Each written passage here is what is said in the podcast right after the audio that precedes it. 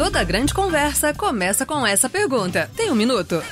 Seja bem-vindo ao canal da Franklin Covey Brasil, onde vamos conversar sobre negócios, desafios organizacionais e inovação.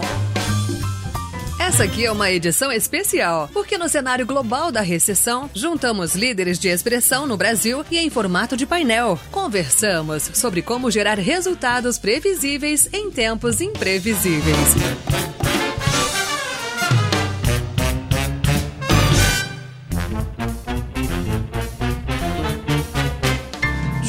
Palmeira e Bill Moraes recebem Felipe Siqueira, fundador da Oficina Reserva, e Guilherme Junqueira, CEO da Gama Academy, para falar sobre as habilidades de navegar e liderar em meio a mudanças. Nós esperamos que esse painel contribua para que você e sua organização gerem resultados previsíveis, mesmo em tempos imprevisíveis. Eu gostaria de dizer a todos: sejam bem-vindos a esse nosso bate-papo Bom dia aos nossos convidados, sejam bem-vindos. Felipe Siqueira, cofundador da Oficina Reserva, seja bem-vindo. Obrigado. Primeiro, agradecer o convite aí de vocês, enfim, é uma honra estar aqui e um prazer dividir essa, esse bate-papo aí com o Gui, que é meu amigo. Então, vamos poder, enfim, se a gente puder agregar um pouquinho na vida da turma aí, acho que já está valendo, já valeu a pena. Bacana. Seja bem-vindo também, Guilherme Junqueira, CEO da Gama Academy. Fala galera, tudo bem? Prazer, muito obrigado. Muito bom estar do lado de cá, né? Eu que estou assistindo aí a série de webinars está agregando bastante, sempre super prática. Espero também corresponder às expectativas hoje e dizer um pouquinho do que a gente está fazendo, sendo uma empresa de educação dentro de um momento tão crítico como esse, de crise e tudo mais. Também muito feliz quando eu vi que eu estaria com o Felipão aqui, um cara que eu admiro demais, mineirinho, come quieto, esse aí, ó, tá conquistando o mundo com sua tecnologia e, e, e, o mundo de moda mudando completamente. Então, admiro demais, muito bom estar com, com quem a gente admira aqui. Oi. Opa, gente, muito bom dia a todos. Felipe, Guilherme, obrigado pela, pela presença de vocês em nome da Franklin Cove, João também pela, pela, pela condução e muito empolgado aqui em tratar esse assunto de hoje, né, que é mais um tema que pode ajudar eh, eh, nossos assinantes, nossos clientes, todo mundo que está assistindo aí hoje, né, em vários canais, né, João? Via YouTube, via é, por esse canal Zoom, também outros canais aí, para a gente poder, o que poder ajudar com conteúdo, com vivência, com cicatriz do rosto, do que funcionou, do que não funcionou nesse tema de hoje, né, João? É isso aí. Pessoal, eu sou João Palmeira, sou consultor sênior da Franklin, membro do Conselho de Administração, e estar aqui com essas feras, para mim, é um grande prazer. Como disse o Bill, hoje a gente vai tratar de construir habilidades de proatividade e resiliência. Esse é o motivo do nosso bate-papo. Começando aqui a nossa reflexão, eu gostaria de compartilhar com vocês um texto do Cover. Ele diz assim: Até que nos conheçamos e tenhamos consciência de que somos seres separados dos outros e do ambiente, até que consigamos nos distanciar, inclusive de nós mesmos, para poder obter as nossas próprias tendências, ideias e desejos, não teremos base para conhecer e respeitar outras pessoas, quanto mais para criar mudanças dentro de nós mesmos. Então, a pergunta que eu queria lançar para a gente começar esse bate-papo é quais comportamentos proativos podem nos ajudar hoje nessa situação de mudança radical que a gente está vivendo? O que é que vocês têm feito? Como é que vocês analisam essa situação? Fique à vontade. É, bora lá. Eu acho que como líderes, uma das coisas mais importantes é a gente não querer fazer para fora antes de fazer para dentro. Então, a primeira grande reflexão no momento de crise é como você cuida das principais pessoas de toda a atividade econômica da sua empresa, que antes mesmo de ser os clientes, são o seu time. Então, no nosso caso aqui, a gente começou o período de home office quando a gente viu que a situação estava se agravando lá na Itália, começou a chegar nos Estados Unidos, a gente falou, já está começando a ficar perto da gente. Pelo o, o tipo do nosso negócio, a gente já tinha home office como uma boa prática, uma vez por semana, algum dos times nosso acabava ficando de home office também. Então, não foi tão traumático dramática essa mudança. Mas foi a primeira grande coisa que a gente fez para ser exemplo também para os nossos clientes. Então, no primeiro momento, time e cuidar de todo o aspecto também, porque nem sempre seu time tem a melhor infraestrutura na casa dele. Alguns empreendedores estão liberando a galera para o home office e tirando o vale transporte, visto que as pessoas não vão se locomover. A gente substituiu e falou: pode usar o vale transporte para dar um upgrade na sua internet, para comprar uma cadeira, para fazer algum tipo de conforto que, que te espera e também porque a pessoa pessoa pode ter outras necessidades que o home office não, não atende. E em um segundo momento, a gente assinou uma plataforma de terapia online que os nossos colaboradores podem acessar um conjunto de psicólogos bem grande de uma startup para manter a saúde mental do pessoal, porque somos seres de tato, sinestésicos e precisamos de relacionamento humano. E a gente teve que se adaptar e colocar essa plataforma para que é, todo mundo tenha uma segurança ali, visto que boa parte a gente está com 42 pessoas indo para 45 agora no time. Boa parte das pessoas são de fora, moram em São Paulo, às vezes sozinho, estão longe da família, e aí pode acontecer que a saúde mental dessas pessoas não fosse tão bem é, trabalhada. Então, primeiro momento, time, time, time, adaptações ali. A gente criou, inclusive, um canal do cafezinho ali, que você entra num link, qualquer momento você estiver tomando um café, fumando um cigarro, você consegue falar com as pessoas para ter essa relação humana mesmo estando de home office. E um segundo momento, a gente teve que adaptar os nossos produtos e serviços para os nossos clientes e também ter essa conscientização. Então, acho que o papel de um líder nesse momento é cuida de dentro de casa, seja exemplo, depois faça para os seus clientes também. E aí, se possível, faça um movimento ainda maior para convidar outras pessoas para fazer. Eu me juntei com mais de 200 CEOs e a gente fez uma carta aberta e um pedido para grandes líderes também para frearem o, a, a, rampagem aí do vírus, é, fazendo, adotando algumas medidas rápidas e importantes. E isso trouxe muitos adeptos e a gente ficou muito feliz que a gente seguiu um movimento muito parecido com que grandes CEOs dos Estados Unidos fizeram e a gente conseguiu aqui passar os Estados Unidos com mais de 450 líderes que assinaram um termo de compromisso de fazer várias dessas ações muito importantes. Então, acho que esse é o nosso papel e é assim que a gente tem que agir de maneira prática. E você, Felipe? Cara, assim, é,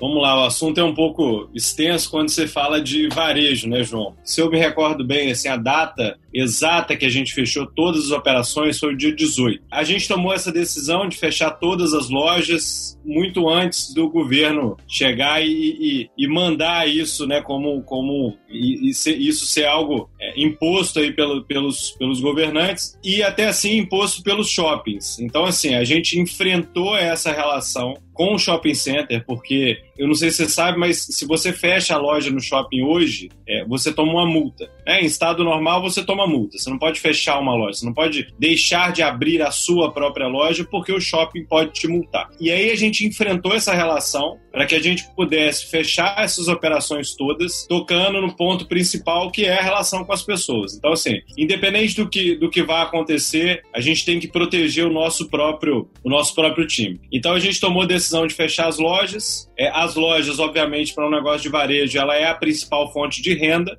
e o que isso deu um, cenário de incerteza muito grande. A segunda decisão que a gente tomou, e aí estou falando de oficina, que são três lojas próprias, é, mas a gente tem, né, no grupo hoje, são mais de 100 lojas, né, no grupo reserva, que ainda tem as, as marcas, né, reserva, Reserva Mini e Eva. Então, assim, é uma decisão muito difícil, uma decisão que, que impactou muito fortemente não só a relação né, nossa, dos sócios, enfim, e a relação com o próprio time. A segunda decisão que a gente tomou foi colocar em home office todas as pessoas do escritório. Obviamente, a gente precisava de, de, de uma, uma organização maior para lidar com esse tipo de coisa. A gente também, da mesma forma que o Gui comentou, a gente já tinha uma política de, de home office para alguns cargos estabelecida, então isso facilitou a comunicação nossa. Então a gente já tem as plataformas, a gente já trabalhava com Slack, a gente já trabalhava com Zoom, a gente já trabalhava com meios remotos, então acho que é, isso facilita muito a relação com o time. É, e eu acho que um ponto, ô, João, assim, muito importante dessa, dessa relação com o próprio time, com as pessoas, é a transparência com que você vai lidar com essa situação. Então, assim, é, falar abertamente, falar claramente para o time o cenário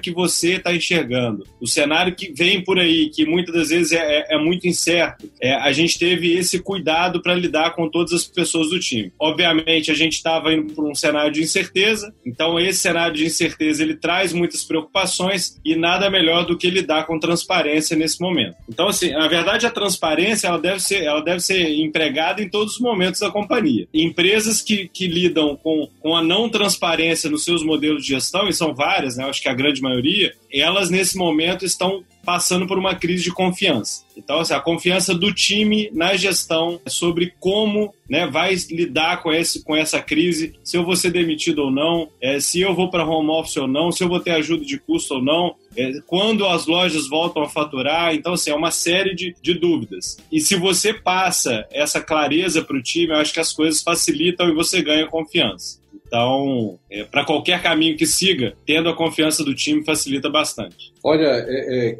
pegando o cara no que o próprio Felipe e o Guilherme trouxeram, né? Desse, é, é um exemplo claríssimo né, de protagonismo. Né, de, de... Agora, o que é protagonismo? Né? Parece uma palavra bonita, etc. Né? Tá, é traduzida aí um líder que tem uma espada atrás das costas e etc. Não, é, a, o, esse protagonismo ele, ele é algo que é de, de dentro para fora, né? e dentro até, né, o próprio João Palmeira trouxe aqui o exemplo do Dr. Stephen Covey, que é um dos cofundadores da Franklin Covey, autor de alguns best-sellers globais, um deles são é, Os Sete Hábitos das Pessoas Altamente Eficazes. A proatividade vem a partir de uma pergunta, né? Nesse ambiente de ambiguidade que nós estamos passando, né, Felipe, Gui, João, é, parece que para muitos o céu está caindo, né? Porque e, e isso, isso, não é sentido figurado, isso é real. Tem um monte de coisa acontecendo que eu não controlo. Agora, a grande pergunta que eu posso fazer, e eu arrisco dizer, e aí, Guilherme e Felipe, vocês conhecem bem né, o que é a realidade do empreendedorismo, a grande pergunta que não é só um líder, um empreendedor e pessoas proativas fazem, é o que eu posso fazer sobre isso? Ponto final. E isso é de dentro para fora, isso não é, isso eu não preciso ser presidente de uma empresa ou líder, é o que eu posso fazer sobre isso. Alguns podem dizer, tá bom, eu vou deixar de assistir TV durante duas horas e vou me dedicar durante uma hora e meia para ler um livro, para fazer algo, para fazer contato com alguém que precisa de, de contato. Outros vão dizer, não, eu vou, como, como trouxe o próprio Felipe, né, comunicar a equipe, ao invés de, de ficar com minhoca sozinho na cabeça, compartilhar com uma equipe, criar transparência. Né? Aliás, uh, João, mais um livro para a biblioteca, viu? Que, que vai somar, que é o A Velocidade, a, a velocidade da Confiança, né? Que existem 13 comportamentos né, que a gente, como Franklin Covey estudou, o Stephen T. Markov estudou, são 13, só que nesse momento, para criar proatividade e resiliência, enfrentar a realidade, criar transparência e esclarecer a expectativa é algo crítico, por mais dura que seja a mensagem. Ontem eu estava conversando até com o próprio Stephen Markov né, sobre esse assunto, e por mais dura que seja a realidade, ser transparente com as pessoas, falar assim, caramba, que notícia péssima. E eu posso confiar no que o Felipe, no que o Gui, no que o João está falando, né, porque eles estão trazendo a verdade sem filtro para nós. Quer dizer, isso cria confiança. Então, economizar palavras, filtrar, né, nesse momento pode ser ainda pior, né, porque você, você vai ter alguém dizendo assim, peraí, mas o que o João está falando, é, ele está filtrando ou é a verdade? Quer dizer, então as pessoas somam, né, um mais um igual a dois, um mais um está dando dois realmente, o que ele falou foi o que aconteceu, etc. Então acho que criar transparência não é um sentimento, ou criar confiança não é um sentimento, é um processo, né, e eu crio esse processo com ações diárias e semanais para ter impacto nesse sentido. Né? Se me permite é, só é, aprofundar um pouco mais sobre essa coisa da transparência, e se eu puder indicar um livro também, enfim, tem um livro do Ray Dalio que chama Principles, que um dos pontos ele aborda muito essa coisa da transparência, só que ele entra num assunto muito é, profundo, assim, então ele fala, cara, a transparência tem que ser uma transparência radical. O Ray Dalio, para quem não conhece, ele é dono do maior hedge fund do mundo, é um dos maiores investidores do planeta e um cara que lida com os princípios, é, com princípios muito enraizados, é muito fortes, os princípios da vida ele leva esses princípios para o negócio dele. Para você ter ideia, assim, todas as reuniões, tanto reunião de board quanto reuniões é, de diretoria, enfim, da empresa dele, todas são gravadas e disponibilizadas na internet. Para o time, né? Obviamente. Então, essa transparência radical, num primeiro momento, ela assusta, mas em momentos como esse, momentos de incerteza muito grande, a confiança ela é tão radical quanto a transparência. Então isso ajuda e facilita muito. Chama Principles, é, ou Princípios, né, do, do Ray Dalio. É um livro fantástico, vale a pena. E, e só para complementar também essa bibliografia que a gente está passando aqui, o, o, Ray Dalio ele conviveu muito com a Kim Scott, que foi quem escreveu Radical Candor, que é franqueza radical, e é dali que ele puxou muito desses princípios de vida que ele tem, e, e ambos utilizam inclusive a mesma nomenclatura, só que é tanto para você, você utilizar no dia a dia, né, menos, feedbacks mais claros, contextualizados, com exemplos e parte sugestiva, né, que a gente chama de feedback views, né? Você pega o behavior, o impact desse behavior, o outcome dele e o suggestion. Daí você faz o feedback views, né? Você dá um super contexto. Ó, você bebeu e dirigiu, por isso você bateu o carro, daí aquele dinheiro que você ia usar para fazer um MBA, você vai ter que consertar o carro e minha sugestão é que na próxima vez você não bebe e dirige. Tô dando um exemplo super besta uhum. aqui, mas é assim que se dá feedback. Nestes momentos agora de crise, não é o feedback é a transparência que tem que em primeiro lugar, como o Fê trouxe. Então, esse livro ele te dá dicas muito práticas de como você tem que pegar uma coisa que realmente é, é, é delicada, mas tem que sempre equilibrar entre o gerar um desespero e deixar as pessoas mais inseguras do que elas já estão, e a linha tênue entre você não contar nada e ficar jogando poeira embaixo do, do tapete. Então, aqui na Gama, especificamente, a gente tem layers de transparência, porque por experiência própria, 20, 30% do nosso time é júnior. Quando você fala algumas coisas muito claras para um time júnior, eles é, não sabem como reagir. Então você tem que ser o, o blindado para fazer isso. Então vem até você, time de liderança, tem que estar tá a par de tudo. E se não sabe lidar com aquilo é porque talvez não esteja pronto para ser líder ainda, mas tem que filtrar o que se passa para o time, senão a gente, de alguma forma, dá uma transparência é, caótica que as pessoas podem desesperar, parar de produzir, já arrumar o, o, o currículo para ir mandando para tudo quanto é lugar, porque vai esperar o caos. Então, o papel de um líder também saber é,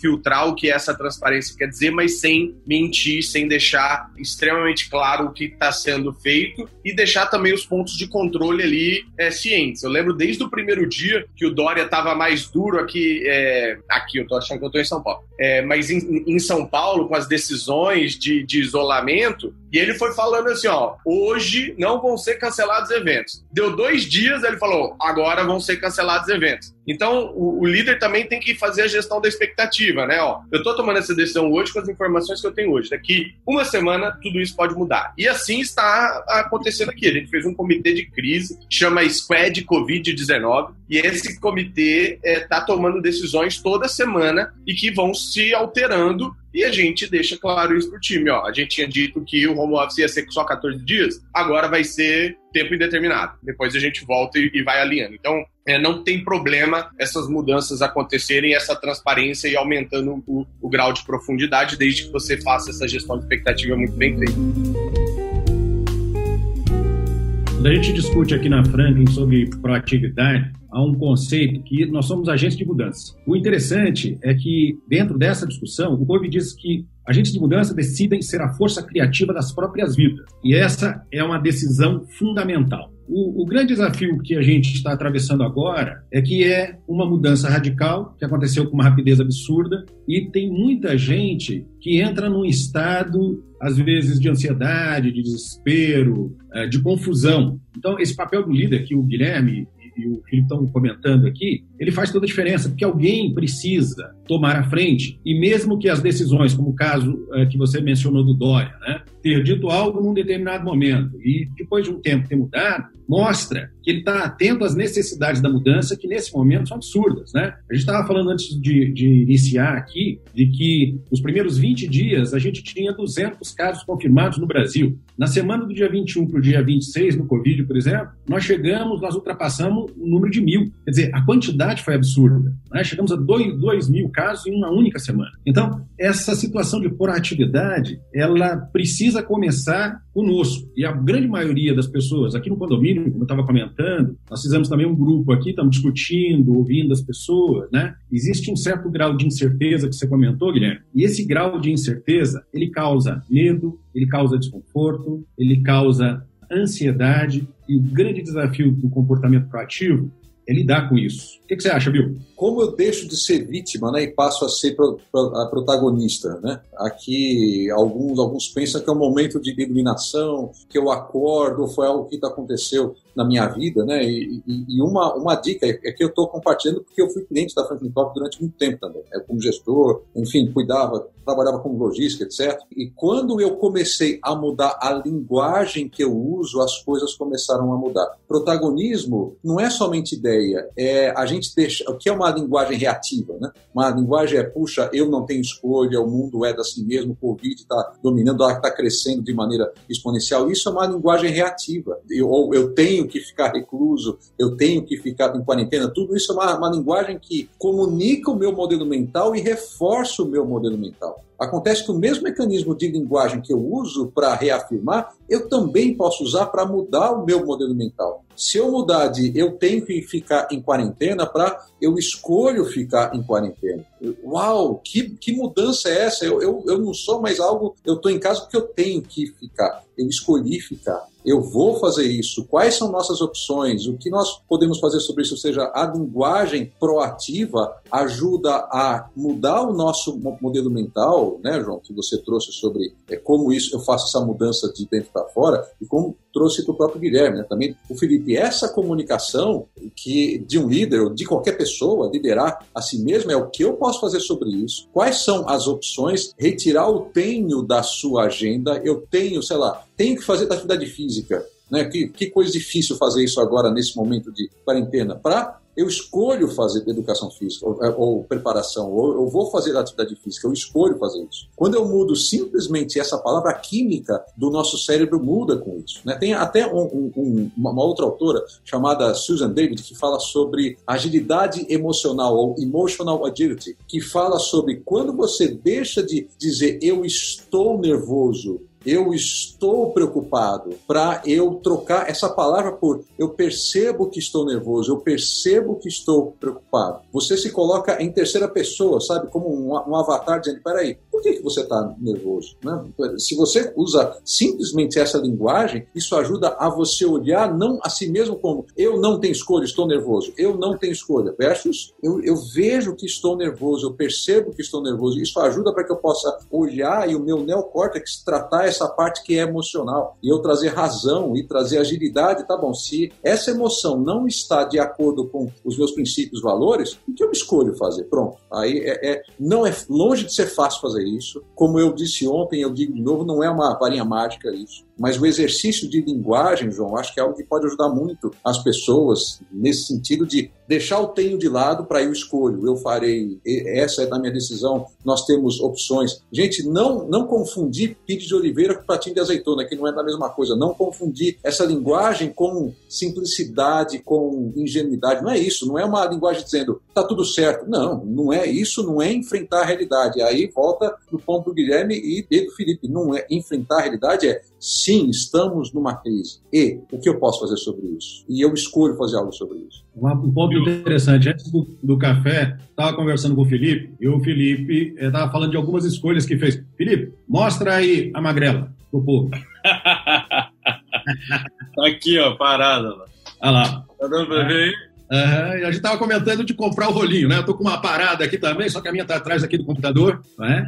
E de fazer escolhas conscientes, como o, o Bill está comentando, porque essas escolhas conscientes, elas trazem de volta, eu colocar aqui entre aspas, a sanidade. Porque o desafio é que proatividade não é ser somente otimista, é assumir a responsabilidade pela própria vida. O, o Jim Collins, quando ele estava pesquisando para escrever esse livro, ele se deparou com uma realidade. Ele pensou, na cabeça dele, o conceito era: as empresas que estavam se dando bem tinha muita gente otimista. E ele chegou a ser impactado porque descobriu que não era bem assim. E ele foi conversar com aquele indivíduo, o Jim Stockdale, ficou preso oito anos no Vietnã, não sei se vocês lembram, deu até um filme disso. E aí ele comentou que, como tinha sido, ele falou, falou, cara, eu olhei para a realidade e eu fiz de tudo, mas eu olhei para a realidade diferente dos meus colegas que eram otimistas, que achavam que iam ser libertados no Natal, depois na Páscoa, depois no 4 de julho. E aí ele perguntou: e o que aconteceu com essas pessoas? E o Jim disse: provavelmente morreram. Eles eram os otimistas que morreram. Mas o que, que o Jim Collins chegou aqui? Quando ele olhou para as empresas e estudo, ele viu de que esse comportamento ele percebeu nas empresas também.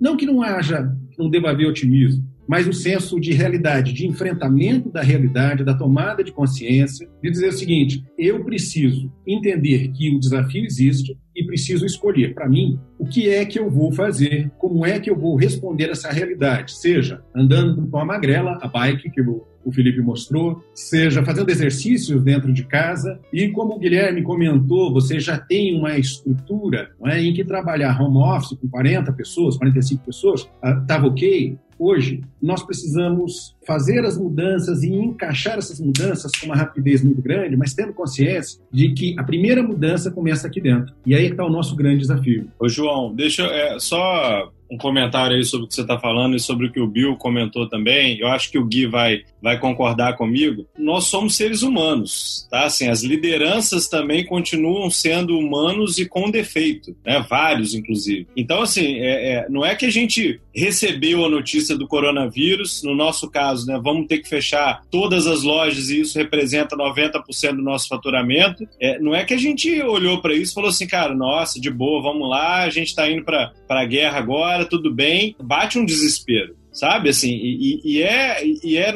e é natural, é, da, é da, da, natureza do ser humano. Eu, por exemplo, eu estou há cinco anos, né, empreendendo, né, por conta própria, enfim, é, e graças a Deus a gente teve muito sucesso desde então, né? Mas eu nunca passei por isso. Eu também nunca passei por isso. Então eu vou me apoiando em pessoas que já passaram, que tiveram algumas experiências e que possam me dar insights positivos de como lidar com esse momento também. É, eu, eu lembro, eu recordo que na semana que, que a gente teve que fechar a loja, né, no dia, é, no dia 18, eu liguei para um amigo meu que, que é triatleta profissional e está na Espanha fazendo um training camp lá. E esse cara, assim, já, já teve tanta frustração na vida dele que ele foi o cara que mais me deu bons conselhos e insights. Ele falou assim, cara, eu tô aqui trancado, tendo que pedalar no rolo, eu tô fazendo um treinamento absurdo, que esse seria o meu ano, e ainda pode ser o meu ano. Você tá reclamando de quê, cara? Sabe? Tipo assim, vambora. Tem muita coisa pra você fazer ainda. Então, assim, quando, quando você se, se, apoia em pessoas que podem também né, virar essa chave, né, Bill? Virar esse, esse modelo mental de negativismo e por aí vai, você tem que, você tem que, que ir por esse lado. Então, assim, é, seja ele por um lado mais teórico, né, de entender né, o racional dessa coisa, o conceito de tudo, ou para alguém que vai te dar um estalo e falar assim, cara, não, tá tudo errado, vamos embora. Né? Então, assim, é, os times também, as pessoas que estão no mercado, seja ele um empreendedor, um microempreendedor ou um funcionário de uma empresa, busque essas, essas pessoas que podem te apoiar nesse momento. Porque é um momento difícil, é difícil para todo mundo. Então, assim, não tem, não tem nenhum super-herói aqui. Né? A gente não está falando com super-heróis. Nem eu, nem o Gui, nem, nem nenhuma liderança são super-heróis. A gente tem, obviamente, uma, uma taxa de, de positivismo né? ou, ou uma, uma taxa de, de é, de dessa coisa do empreendedor de ir além, assim, muito acima da média, obviamente. Porque se você não for positivo no Brasil para empreender, esquece. Se for pensar racionalmente, você nunca vai empreender aqui. Né? Essa, racionalmente, você ficaria em qualquer outro lugar, né? faria qualquer outra coisa menos montar um negócio. Então, é, bate um desespero inicial, mas, galera, temos que correr atrás. Então, assim, não é, a gente não tem muito tempo para chorar. As mudanças aconteceram muito rápido e a gente tem que responder muito rápido a elas. Eu não, eu não só concordo com o Fê, como eu, eu, eu já estou na minha quarta empresa, meu quarto CNPJ, já quebrei uma, quase quebrei a outra. Foi alto altos trancos e barrancos. E, e eu acho que única diferença de todas as crises que eu enfrentei é que essa está muito mais fora do meu controle do que as outras estavam. Mas decisões foram difíceis de ser tomadas, e eu sempre brinco que tem uma frase que compõe a outra assim: hard talks, easy life. Se você não tem hard talks, hard life. Ou seja, tem que ter papo difícil, tem que ter tomada de decisão difícil e você vai se sentir medo. Até Ivete Sangalo fala que até hoje, quando ela sobe em cima de um palco, ela tem frio na barriga. O dia que ela parar de ter frio na barriga é porque ela não tá gostando mais de fazer o que ela faz. Então, é, não quer dizer que a gente tá aqui dando dicas e tudo mais que a gente se comportou, que a gente não tá com é, literalmente na mão, pensando nos nossos investidores, pensando no nosso time, pensando nos nossos clientes, pensando em quando que essa crise vai acabar e se a gente vai adaptar ou não. E no nosso caso, eu vi que tem muita gente de educação aqui, de escolas, de universidades que estão falando aqui com a gente no chat. A gente tem privilégios como Gama Academy de ser uma escola que já tinha curso online, que conseguiu adaptar rapidamente os nossos cursos híbridos, porque 30% era presencial, 70% era online. Então a gente pegou esses 30% que era mágico, a parte da interação presencial, de trabalhar com squads e tudo mais, parte da nossa metodologia é, de alta qualidade de entrega era muito baseado também nesse modelo de sala de aula invertida, né? O ensino teórico antes, depois você faz o prático junto com a ajuda de mentores. A gente teve que adaptar para online, virou cliente do Zoom e agora tá indo e o NPS não caiu. E aí a gente fala, pô, a gente que estava muito mais dentro, a gente é born digital, né? Não é transformação digital, a gente já nasceu digital. A gente se adaptou a, a coisas novas, teve que reformatar um, uma agenda inteira de programas híbridos que a gente ia fazer e a gente teve que se adaptar. Só que a gente é, tem privilégios, ou seja, a gente tem esse privilégio de poder ter um modelo de negócio tão flexível como esse. A gente tem um negócio de, que é, é extremamente crítico para as empresas, que é, é, fôlego de caixa. A gente fez, anunciou uma captação de Series A de 3 milhões de reais agora no começo do ano, em janeiro. Então a gente tem chão para rodar, não significa que a gente tem que levantar a mão e não fazer nada, porque beleza, é, o nosso runway tá longo, tá grande. Não, pelo contrário. A gente provavelmente não vai bater aquele plano que a gente fez. Mas o que, que é o nosso papel como gestor? Eu peguei um gráficozinho da, da Sequoia, depois eu posso até compartilhar o link aqui no chat com vocês, que eles falam para você criar o, cenário otimista, pessimista e realista. Em cada um desses cenários, você prevê quedas de receita de 10%, 20%, de 30%. E a gente fez todos esses cenários e está tudo pronto. Até o momento, se passou duas semanas da execução desse plano, desde a gente deixar ele pronto até executar. A gente está conseguindo fazer exatamente tudo como a gente planejou. Enquanto uma linha de receita vai cair 50%, daqui a pouco vai bater 100% de queda, outra linha se substitui. E aí é, é a hora do empreendedor ser criativo, ser inovador e pensar em coisas que estavam ali engavetadas ou que estavam lá para trás. Você tem que trazer para frente, tem que ter essa coragem de ousar e se desafiar para tentar fazer e validar alguma coisa que não estava dentro do, do seu espectro, né? Mas é, é, nossa responsabilidade como líder também, ao aconselhar, ao falar para as pessoas, que existe sempre o dois pesos, duas medidas. Você vai ter que olhar o seu negócio e ver se é possível você fazer isso. Eu conheço donos de restaurante que já demitiram oito pessoas na semana passada. Não há nada mais triste e avassalador com um empreendedor do que ter que demitir um monte de pessoas que são boas pra caramba, que estão ali, compraram o seu sonho, estão empreendendo junto com você, não estão participando da construção de uma empresa, estão construindo uma empresa com você e você não vai poder pagar eles no final do mês. Então, tudo que eu tô aconselhando é olhe para sua realidade e tente preservar, em primeiro lugar, sempre as pessoas, porque é muito difícil esse cut of delay que você vai ter de tentar depois é, tracionar de novo. Às vezes é melhor você dar uma segurada aqui. E aí a gente é, viu até análises de, de fundos de investimento fazendo comparações de quanto custa para você é, demitir um funcionário de CLT comparado com você manter esse, esse colaborador ali por dois meses dentro de uma crise. E às vezes é mais caro, é, por conta de toda a carga tributária que a gente tem, é, você demitir do que é, você manter essa pessoa. Então, é, tenha parcimônia como empreendedor, tenha essa responsabilidade, porque são vidas que estão em jogo, as pessoas estão é, de fato com essas expectativas e esse plano tem que estar claro para todo mundo e você tem que analisar o seu cenário, a sua realidade e filtrar tudo que a gente está dizendo aqui, que talvez funcionou pra gente, mas, pô, eu tô falando de uma escola de educação e o Fê tá falando de uma empresa de varejo de moda que já nasceu digital também. Então já tem também algumas peculiaridades que deixam é, com que os nossos negócios consigam se adaptar de uma forma é, diferente ou mais ágil do que outros negócios. Então é sempre é, usar esses filtros, tá?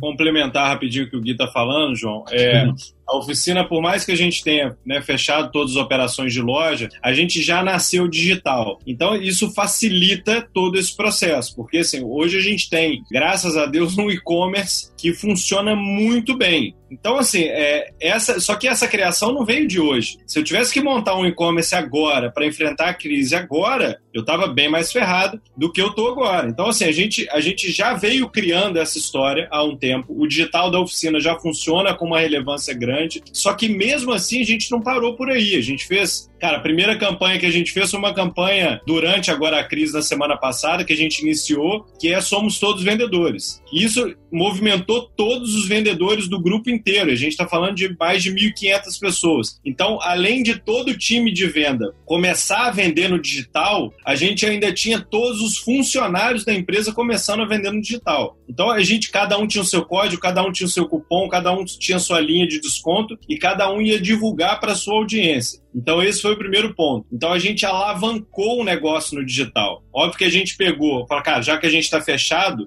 tudo isso, tá, João, assim, é para mexer, para não ter que mexer num ponto que o Gui falou que é muito sensível pra gente, que é, que é gente. A última coisa que a gente tinha que, que a gente quer mexer é em gente, é em demissão. E, e as notícias estão rolando. Ontem eu vi a notícia que, que a rede lá do KFC e, e Pizza Hut demitiram 30% dos funcionários. É gente pra caramba, sabe? Assim, é muita gente que está no mercado e, e, não é um caso isolado. Assim. Eu conheço dono de indústria que demitiu todo mundo e fechou a porta. Então, assim, o tamanho é o medo desse cara de enfrentar esse problema. O que a gente quis foi o contrário. Falou assim, cara, a última coisa que a gente vai mexer é nas pessoas. Então, a gente vive uma crise, João, uma crise de liquidez. Esse é o ponto. Então, é o quanto de caixa sua empresa tem para sustentar por esse período qual vai ser o período? Esse é o grande problema. Com certeza. Então, assim, a gente quis olhar para todas as grandes contas, quais eram os contratos que a gente poderia ou encerrar, ou renegociar, ou readaptar, ou não pagar, porque tem isso também. Então a gente começou a olhar para todas as contas e falar assim: ó, isso tudo aqui eu vou conseguir renegociar. Porque desse lado de cá é muito simples, né? Receita versus despesa. Então, assim, desse lado de cá, a receita caiu. Então eu tenho que renegociar todos esses pontos. Se tem, cara, primeira dica aí, talvez, para um, um pequeno empreendedor que é dono de um restaurante no centro de São Paulo, cara, liga para o dono do seu imóvel e fala assim: meu irmão, eu não consigo te pagar. Quero Você três meses de carência. Isso aí. Eu não consigo. Assim, e tá todo mundo muito flexível, né, Fê? A gente ligou pro dono do, dos nossos imóveis também e todo mundo ou deu 50% de desconto, ou deu, deu carência por alguns meses, enfim. Então, a galera tá sabendo da que a crise tá rolando. Não vai ser é, tão difícil você fazer essa negociação, né?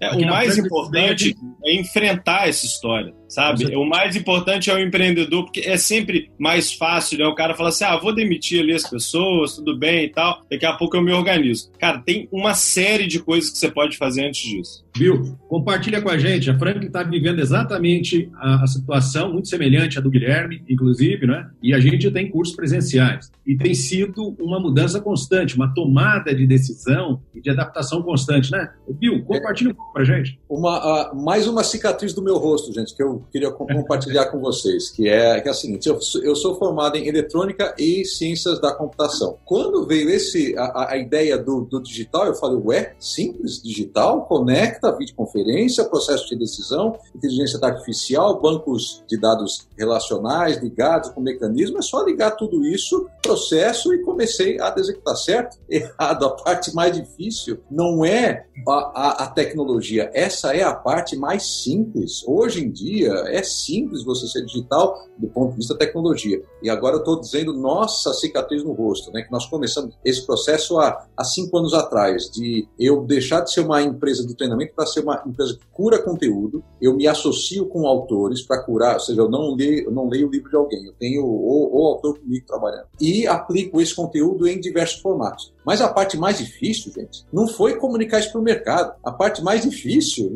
e João sabe bem disso, é somos nós dentro da Franklin Cove, de pensar, mudar o modo que eu penso. Mas peraí, meu cliente não, né, o que o, o, o próprio Felipe estava comentando, meu pessoal de vendas, mas viu, eu não vou mais visitar meu cliente, agora eu vou fazer isso de maneira virtual. Mas é, é, isso até está no meu livro, As Quatro Disciplinas da, da Execução, né? ou seja, você, quando pouca, bom, isso não é uma palavra minha, né, isso é próprio Edward Deming, né, quando poucas pessoas se comportam de maneira errada, o problema são as pessoas. Quando muitos se comportam de maneira errada, o problema não são as pessoas, é o meio elas estão inseridas. Então, nossa função é, é, é que alguns podem estar até se perguntando, ok, eu não fui tão proativo quanto o Guilherme, quanto o Felipe, para mudar o meu negócio, mas o que, que eu faço agora? Eu vou chorar, eu vou pedir ajuda, eu fecho a empresa? Não, a chave rápida, além de, de que eu comentei linguagem, é mudar o meio. Ou seja, para partilhar a experiência do vender digital, abordar digital, quer ser o que seja necessário nesse momento, eu estou dizendo isso, gente, porque eu não li isso em um livro, eu estou vivendo isso na Frontin faz quase cinco anos. Submeter as pessoas a uma experiência digital que é jogar todos eles na água, mas ficar do lado deles e falar assim,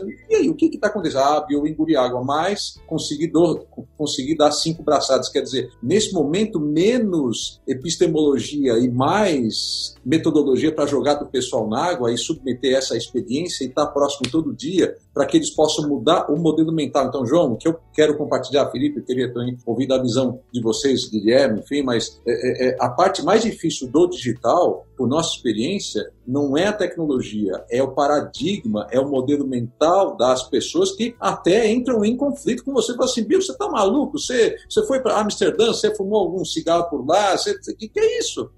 Agora, é, razão não ajuda muito agora. O que ajuda é sim comunicação, mas principalmente jogar todo mundo na água, mas ficar do lado deles. Falar assim, aí, aí, puxa vida, Bill, agora eu tenho, eu tenho clientes que não me atendiam, agora quero me atender porque eles estão em um baita problema. Ótimo, que bom. A questão não é vender alguma coisa, a questão é, é ajudar o cliente de alguma maneira. Né? Então, enfim, eu só queria compartilhar essa outra cicatriz do meu rosto, que eu pensava que era simples ser digital, e pelo contrário, a parte mais difícil do digital, porém mais gratificante, é quando a gente muda o nosso modelo digital. Né? Enfim, Felipe, Pois Guilherme, ouvir também vocês nisso aí, por favor. É, adicionando, a gente tem alunos que a idade média é 27 anos, então, teoricamente, também são pessoas que já estão ambientadas no digital e teriam pouquíssimos problemas com a migração né, do, do presencial para o digital. Só que dos nossos 100 alunos que estavam no meio, quando rolou a pandemia, a gente estava com dois programas em execução, cada um com 100 pessoas, um em São Paulo e um em Curitiba. Nesse modelo híbrido, tá? Semana inteira online, sábado são os encontros presenciais. A gente abriu para eles o problema e a nossa possibilidade de solução, que era, um, você continua no programa e agora se adapta ao online, as mentorias, a, a parte prática vai ser online, no sábado, com toda a experiência exatamente igual, só que é, online. Ou você transfere a sua matrícula para o próximo curso presencial, que é lá depois de junho e julho, que a gente postergou, né? Os encontros presenciais. Em Curitiba, as pessoas, a grande maioria manteve, até porque lá chegou um pouco depois, né? Grande crise lá. Agora, em São Paulo, 35%, quase 40% das pessoas quiseram mudar e ter a experiência full, completa no, no modelo híbrido. Então, a gente, às vezes, é, subentende, acha que a gente sabe das coisas e acha que é, já tem a resposta e acha que vai ser tranquilo. Não, não é tão tranquilo. Mas da, da, as, as piores hipóteses que passaram na nossa cabeça, que eram cancelamentos, né, o famoso churn, rolou com uma pessoa só. Uma pessoa que trouxe, trouxe também um contexto ali de crise da família e tudo mais, que a, situação financeira se alterou é, devido à crise e quis cancelar a participação, deu, deu estorno, pediu dinheiro de volta. Todas as outras foram super compreensivas, entenderam esse momento caótico e transferiram suas matrículas e as que ficaram continuaram entregando é, e a gente continua entregando valor para elas e estão adorando esse novo modelo mais produtivo. Às vezes a gente acha que, ah, não, vai ser pior. Não, às vezes até melhora em termos de produtividade, assertividade. Então, é, como empreendedores, gestores, a gente gente também tem que se colocar numa posição de vulnerabilidade, que a gente não sabe tudo e que a gente vai ir tentando e errando. E o principal é assumir quando você é, não sabe e e quer aprender junto com uma situação adversa como essa, né? É nesse momento que as famosas soft skills tão importantes elas afloram, aparecem, né? Não só com a gente, mas também com o nosso time, com os nossos clientes. Comentar essa, essa história que o Bill tá falando sobre essa, essa ação, né? O que, que tem que ser feito. Eu queria, eu queria tra tentar trazer um pouco mais para o pequeno, tá? Assim, a gente já tem um tamanho, né, Gui, e uma, e uma digitalização já competente para passar por esse momento. E a gente não tem dúvida nenhuma que a gente vai passar por isso. É, por mais que a maior parte do meu negócio seja físico, é, a gente tem essa certeza, somos uma empresa capitalizada, enfim, então a gente já, já sabe o caminho que a gente está seguindo. Né? Uma semana depois a gente já está bem, não tranquilo, né, mas bem consciente do caminho que a gente está seguindo. Agora, trazendo para a realidade do pequeno, Bill, cara, tem tanta coisa que ainda dá para fazer, essa é a verdade. Então, assim, ah, Felipe, eu tenho uma empresa de uma confeitaria de bolo no centro de São Paulo e eu tenho quatro funcionários e eu tô com a porta fechada. Mas, meu irmão, primeira coisa, tem soluções de digitalização disso? Tem. Então, cara, pega, sei lá, a loja integrada da Vetex, que está com uma solução grátis para modelo de e-commerce, pega um celular, todo mundo tem um celular com alta definição hoje, tira foto dos seus bolos, sobe esses bolos todos lá e começa a fazer delivery. Enfim, uma das soluções. Ou eu tenho uma marca de roupa e eu não consigo vender, cara, pega seu primo, tira foto dele como se fosse o modelo da marca, sobe isso no e-commerce grátis, coloca um meio de pagamento que não vai te onerar tanto e começa a vender isso online, ou começa a vender pelo Instagram. Ou se não, cara, eu faço evento e aí eu não tenho mais, enfim, a, a minha renda principal, que é a renda do evento. Cara, se você tem uma habilidade, se você tem um conhecimento de determinado produto, cria um infoproduto, sabe? Entra na Hotmart, vai lá na Hotmart e tal, começa a criar esse infoproduto, começa a passar esse conhecimento para as pessoas, começa a gerar conteúdo para as pessoas. Se você tem um conhecimento muito grande, pega isso e vende esse conhecimento através de um produto digital, através de um marketing digital. Então, assim, existem formas de passar por isso ainda assim faturando. O que não pode acontecer é a gente ficar parado. Pessoal, nesses últimos minutos, é, assim como você começou agora, Felipe, a, a compartilhar a tua visão do que a gente pode fazer, porque, querendo ou não, está todo mundo no mesmo barco. Isso me lembra um livro, não é? o, o Michael Abrashoff, era um dos exemplos que a gente utilizou nos Sete Hábitos. O tema do livro é Esse barco também é seu. Às vezes as pessoas não se dão conta, né? Mas está todo mundo hoje no mesmo barco, todo mundo dentro de casa, é? diante de uma situação que não tem controle, mas a gente pode fazer alguma coisa. E é encontrar essa alguma coisa que é a grande chave. Como é que a gente pode lidar com essa situação de uma maneira em que a gente faça do limão a limonada? Então, o que, eu gostaria que vocês pudessem compartilhar? Nesses últimos minutos, cada um de vocês, eu gostaria de ouvir qual é ou qual seria um conselho um pensamento que você gostaria de deixar para todo mundo que está ouvindo a gente aqui agora? Fica à vontade, vamos começar por quem, Guilherme? Bora lá. Eu acho que deixei, tentei deixar claro isso, é, que somos humanos, mas às vezes a gente esquece de ser humano, né? A palavrinha ser humano, às vezes a gente esquece do ser. E isso, para mim, é, salta aos olhos na hora que a gente é, entende que, sim, economia é importante, é, sim, a gente vai ter um caos, já estamos tendo, vai ter é uma crise sem precedentes, então a primeira onda vem aqui, que ela parece ser muito grande, mas vem uma segunda onda aqui que engole e que também mata e que também prejudica muitas famílias e tudo mais. Mas a palavra de ordem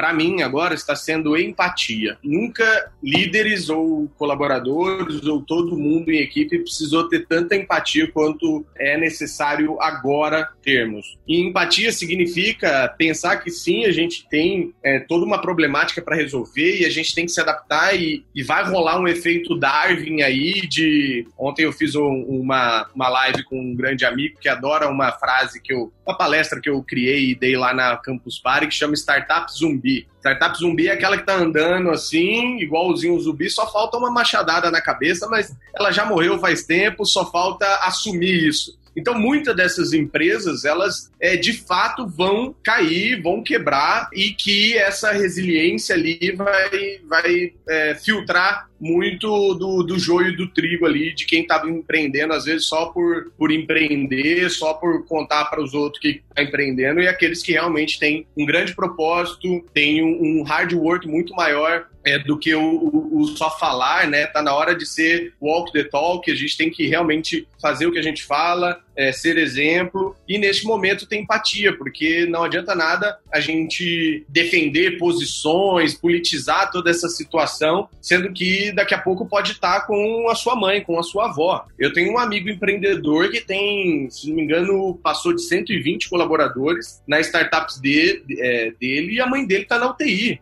há uma, uma semana e pouco. Vai perguntar se ele está querendo é, verticalizar a, a situação do, do afastamento, do isolamento social. Ele não quer, ele está vendo dentro de casa que a situação é crítica. Isso porque ele tem recursos, tem acesso a bons convênios, a, a, a bons planos de saúde. Então, é, a gente tem sim que entender o todo e ter empatia. Porque daí, quando a gente pensa que é com a nossa família, a situação muda. E isso é ter empatia, isso é ter é, uma opinião clara que junta coração de cérebro. E não só usar só o racional neste momento, porque ele não necessariamente vai funcionar tão bem. Então, queria é, mais uma vez deixar esse recado de ser humano neste momento onde o mundo precisa que as nossas soft skills, que as nossas é, habilidades comportamentais apareçam mais do que as técnicas nesse momento para lidar com as pessoas, para confortar todo mundo, para não gerar pânico, mas também é, ser transparente em todas as relações empresariais, de negócio, com o time e tudo mais, com os clientes. E queria fazer um convite aqui para todo mundo que está nos assistindo. Gostei muito do nível das perguntas, das interações das pessoas. Para você que quer colocar o seu colaborador para ser treinado neste momento,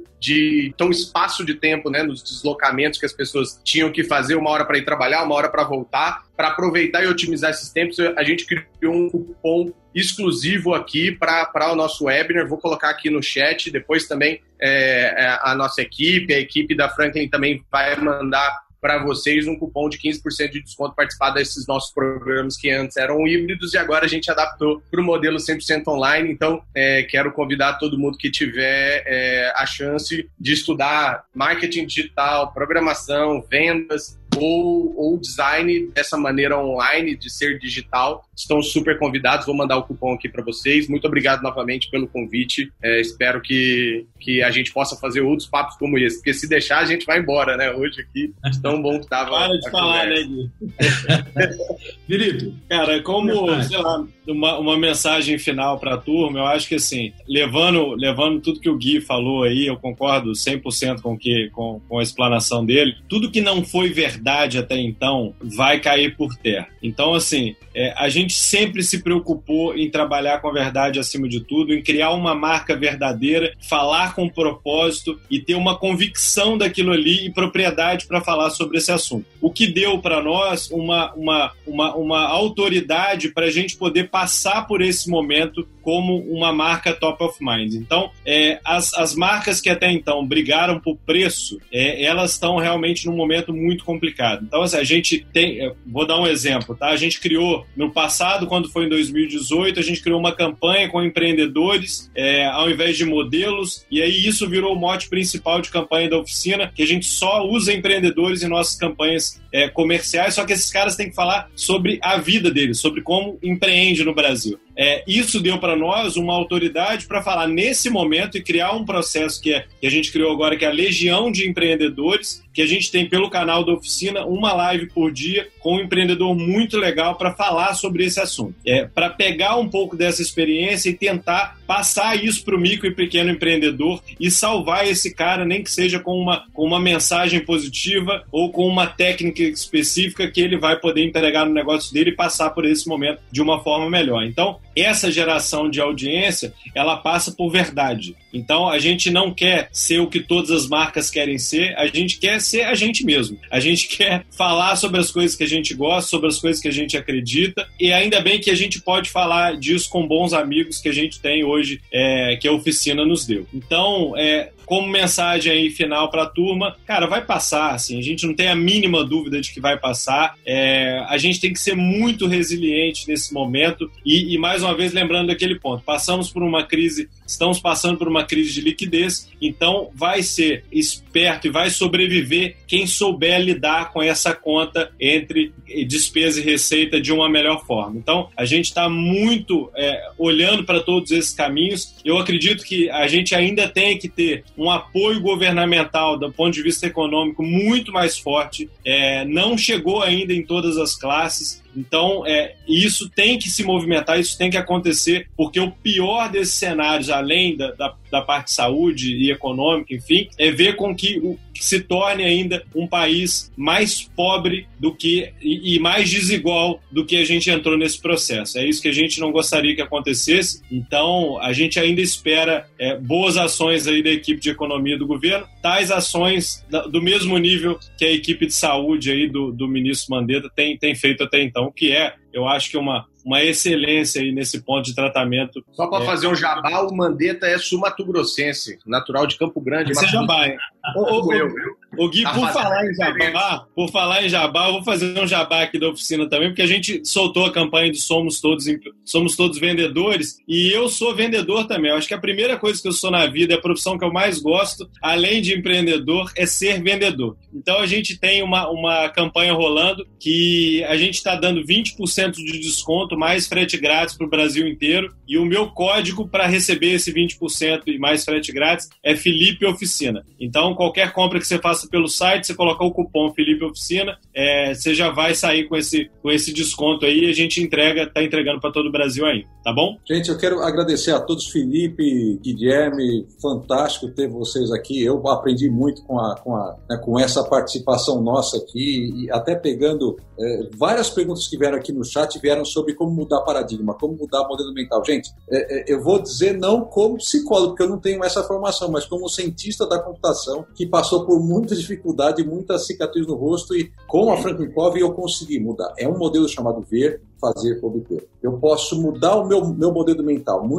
15 a 20% muda o seu modelo mental. O fazer envolve, por exemplo, linguagem. Como, como eu disse, não mude as outras pessoas. Mudança só, só é, é uma porta que se abre somente por dentro, não se abre por fora. Mas mudar a nós mesmos. Daí vem esse princípio de, de proatividade, né? que, como o próprio Guilherme trouxe, Felipe, de não ser refém. Eu sou protagonista. Eu não controlo todo o mundo, mas eu controlo aquilo que eu faço dentro de casa. O que eu posso fazer com relação a isso? Só de mudar a linguagem, respondendo a várias perguntas sobre o modelo mental, a linguagem reforça e cria um novo modelo mental.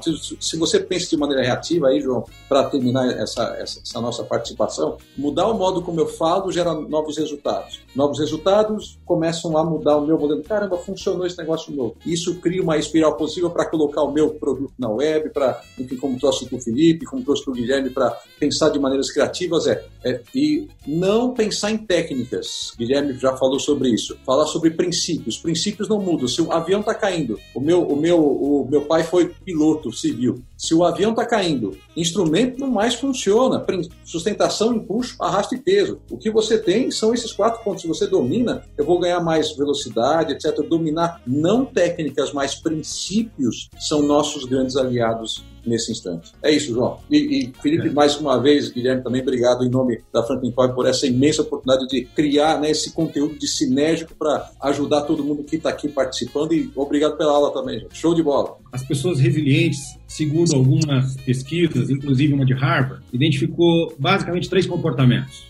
O primeiro deles é que pessoas re resilientes elas aceitam a realidade com calma. Hoje é um momento difícil e a gente tem que ter calma para enfrentar essa realidade que, como o Felipe disse, vai passar. O segundo comportamento é que elas encontram sentido em épocas terríveis. A gente está perdendo gente, talvez conhecidos, e é uma época complicadíssima. Mas lembra do Viktor Frankl? A gente comentou dele. E quando ele foi preso, ele tinha três objetivos: sobreviver, ajudar e aprender. O terceiro comportamento de pessoas resilientes, segundo essa pesquisa, é de que eles têm extremamente, uma capacidade extrema de improviso. Então, aproveita que a tua realidade mudou, que você tem que ficar em casa, e tem que ficar em casa às vezes sozinho, ou às vezes com pessoas, e procure o melhor que você pode, na convivência, e ofereça talvez algo que a gente discute dentro da Franklin, que é um dos maiores ativos que a gente tem, o tempo. Aproveita para administrar bem teu tempo, porque 168 horas semanais é igual para todo mundo. A diferença é o que você faz com o tempo que você tem. E aqui, eu, pensando nesse nosso bate-papo, eu estava lendo um, um, um, livro e eu achei uma frase bem legal. Ela diz assim: No confronto entre o mar e a rocha, o mar sempre vence. E não é pela força, mas é pela perseverança. Pessoal, daqui a algum tempo a gente vai olhar para trás e vai sacar que tudo passou. E que a gente aprendeu alguma coisa, e a gente sobreviveu, e como diria o Frankel, que a gente ajudou alguém. Então, vamos fazer o que o Guilherme sugeriu. Vamos praticar empatia. Vamos entender o outro. E quando a gente estiver louco a ponto de falar para a criançada, cala a boca. Ou quando tiver que ter pouca paciência com o papai ou a mamãe, engole, pensa. E aproveita esse tempo, que é a melhor coisa que você tem para fazer. E a gente vai sair melhor, mais forte, talvez mais sábio e, no mínimo, mais feliz. Obrigado para vocês que estão aqui com a gente. Muito obrigado para vocês, nossos convidados, que abrilhantaram essa manhã com as dicas, com a sua visão. Foi muito bacana. Eu tive uma aula que eu vou levar aí para os próximos meses, me lembrar do que vocês disseram. E muita saúde. E só para terminar, um brinde. Todo mundo aí dos convidados estão com o copinho na mão. Levanta para o povo ver. Boa! Bom café aí para vocês. Saúde para todo mundo. Felipe já está tomando saque. Kombuchinha, é kombuchinha. Ah, saque, Felipe.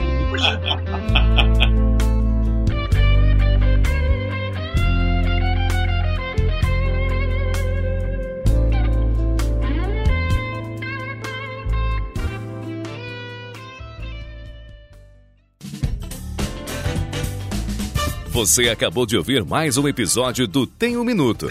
Oferecido pela Franklin Covey Brasil, uma empresa global que ajuda outras empresas a alcançarem resultados que requerem grandes mudanças no comportamento humano. Venha conhecer nossas soluções customizadas para os seus desafios organizacionais.